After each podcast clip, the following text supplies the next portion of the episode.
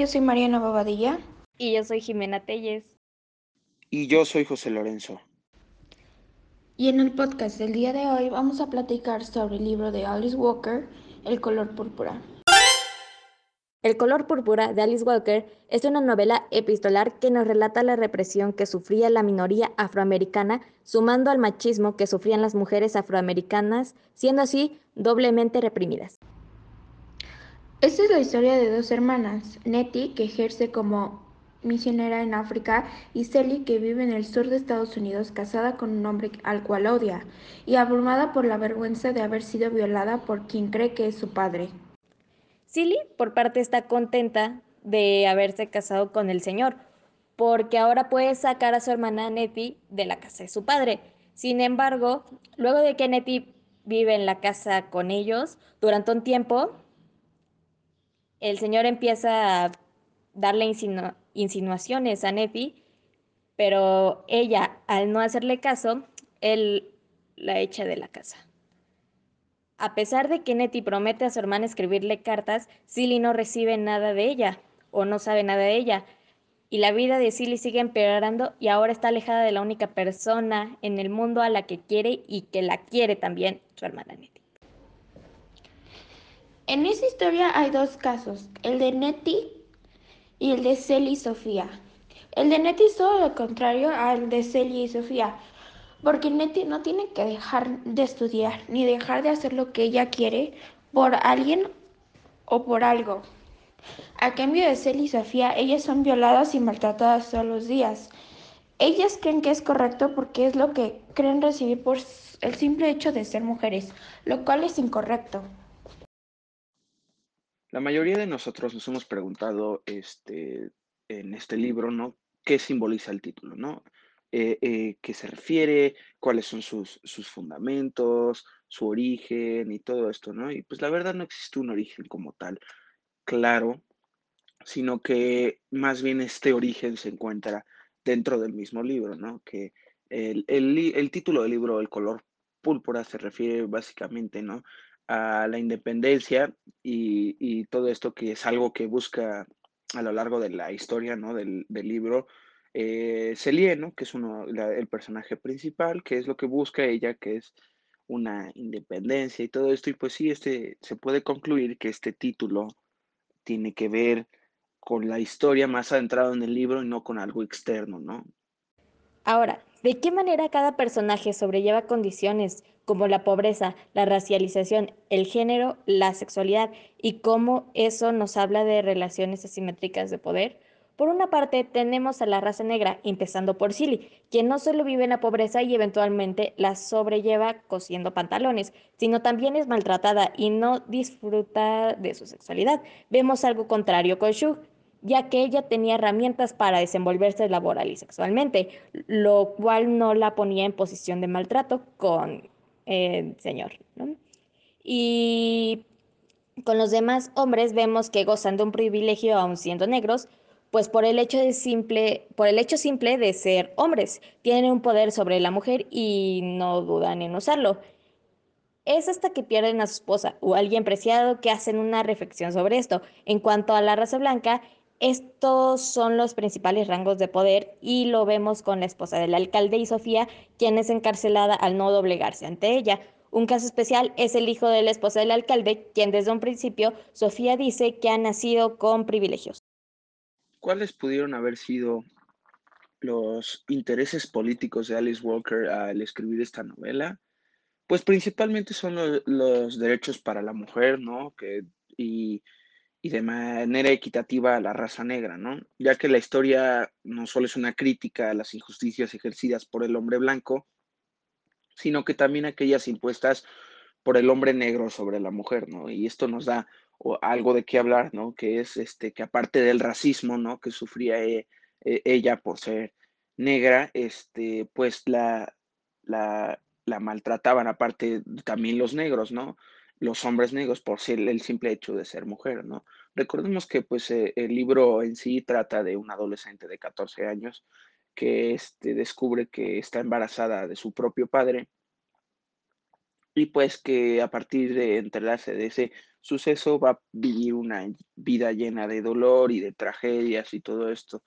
Y pues la verdad, este, sí es algo, un tema muy delicado del que se habla en este libro, la verdad. Yo creo que te hace entrar mucho en razón, te hace literalmente como pues ver la, tener una perspectiva distinta de lo que es el racismo, el machismo y el racismo y el machismo a la vez, si me explico?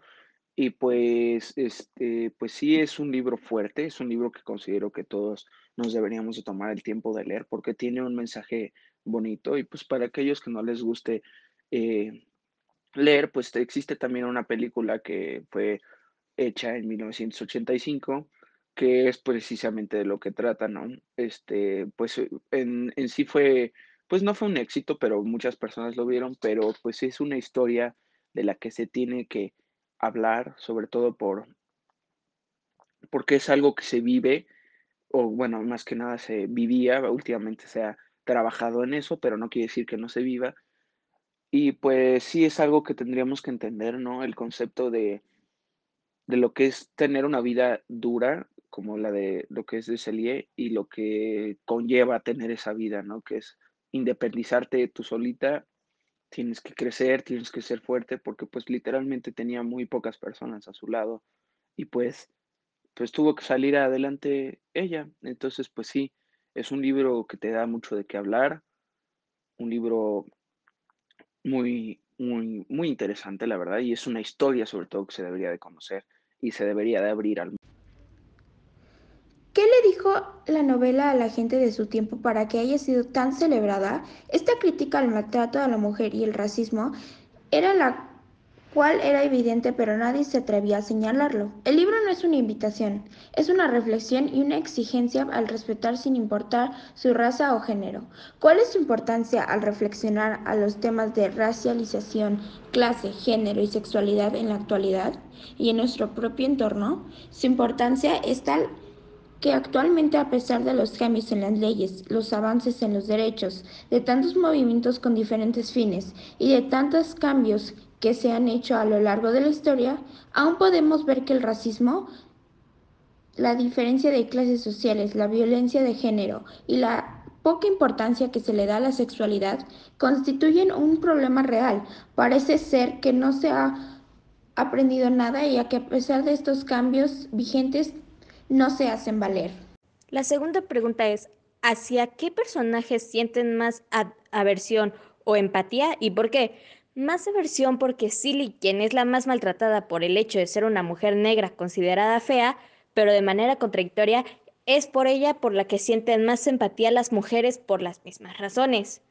A su vez, y de manera general como la historia es contada por una mujer, la aversión se centra en el hombre y sus maltratos, y la empatía en la mujer, quien es la que lo sufre.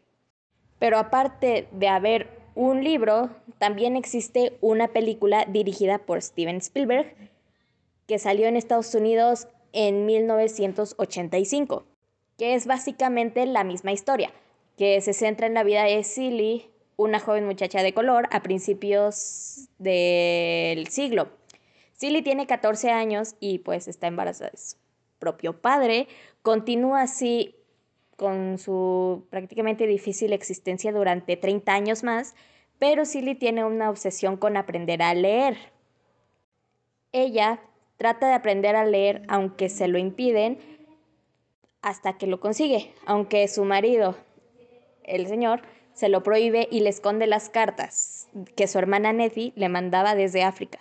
Después ella se las ingenia para terminar de aprender a leer y mejorar su lectura pero en ese momento descubre algo del mundo y va paulatinamente logrando un pequeño lugar en la sociedad junto con, junto con otras mujeres de color de diferentes formas y de diferentes formas se van liberando de las, de las esclavitudes por la comunicación entre ellas, por el conocimiento y por su independencia.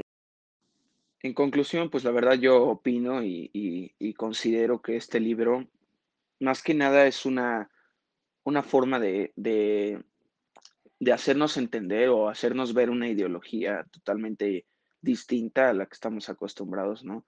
Yo eh, no había tenido la oportunidad de, de leer libros así, ¿no? Se me hace un libro muy fuerte, muy, pues sí, un libro que te pega, ¿no? Pero pues al fin y al cabo, ¿qué es todo esto si, este, o sea, esto, todo esto ya pasó, ¿no? Y esto puede ser verídico, puede, o sea, todo esto y, son cosas que siguen pasando y que van a seguir pasando, desgraciadamente, porque hay gente muy mala, pero se ha trabajado en eso y la verdad considero que es un libro que, que además de, sus, de su corta duración, porque no es muy largo, te, te hace entender muchas cosas a la vez y sentir muchas emociones y, y sientes lástima y sientes tristeza y sientes todo esto y pues la verdad es un libro que te hace madurar y que te hace crecer. Eh, eso fue lo que yo entendí con este libro y pues la verdad para mí yo sí me quedo con un aprendizaje, un aprendizaje que me gustó y que pues sí eh, considero que voy a utilizar eh, mucho en el futuro, ¿no? Porque pues sí me gustaría acabar con todo esto del racismo y del machismo y todo esto.